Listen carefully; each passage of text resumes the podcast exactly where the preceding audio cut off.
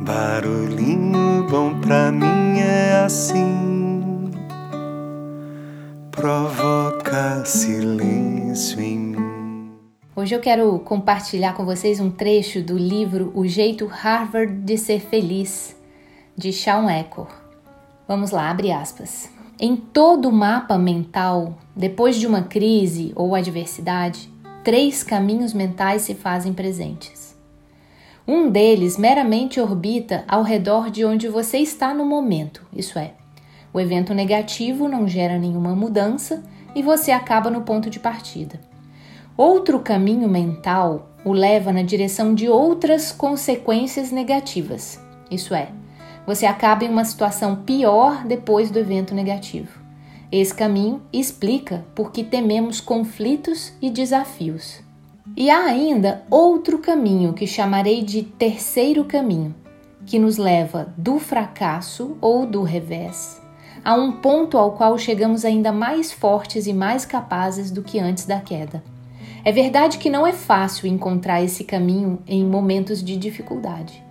Em uma crise econômica ou de outra natureza, tendemos a formar mapas mentais incompletos e, ironicamente, o caminho que mais temos dificuldade de ver muitas vezes é o mais positivo e produtivo.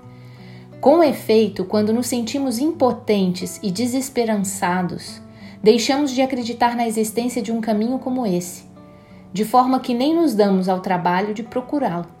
Mas esse é justamente o caminho que deveríamos procurar, porque, como veremos, a nossa capacidade de encontrar o terceiro caminho é que faz a diferença entre aqueles que se deixam abater pelo fracasso e aqueles que sacodem a poeira e dão a volta por cima. Estudo após estudo demonstra que, se formos capazes de considerar um fracasso como uma oportunidade de crescimento, teremos muito mais chances de crescer. Inversamente, se pensarmos numa queda como a pior coisa do mundo, ela acaba se transformando justamente nisso. Jim Collins, autor de Empresas Feitas para Vencer, nos lembra que não somos aprisionados pelas nossas circunstâncias, nossos reveses, nossa história, nossos erros, nem mesmo as descomunais derrotas ao longo do caminho. Na verdade, somos libertados pelas nossas escolhas. Ao analisar nosso mapa mental em busca de oportunidades positivas e ao rejeitar a crença de que cada queda na vida só nos leva mais para baixo, oferecemos a nós mesmos o maior poder possível, que é a capacidade de nos elevar, não apesar dos contratempos, mas devido a eles. Fecha aspas. E aí? Que tal esse barulhinho bom, hein? Como que você lida com as crises, as dificuldades, as adversidades na sua vida? Qual caminho que se faz presente aí? O primeiro, o segundo ou o terceiro caminho?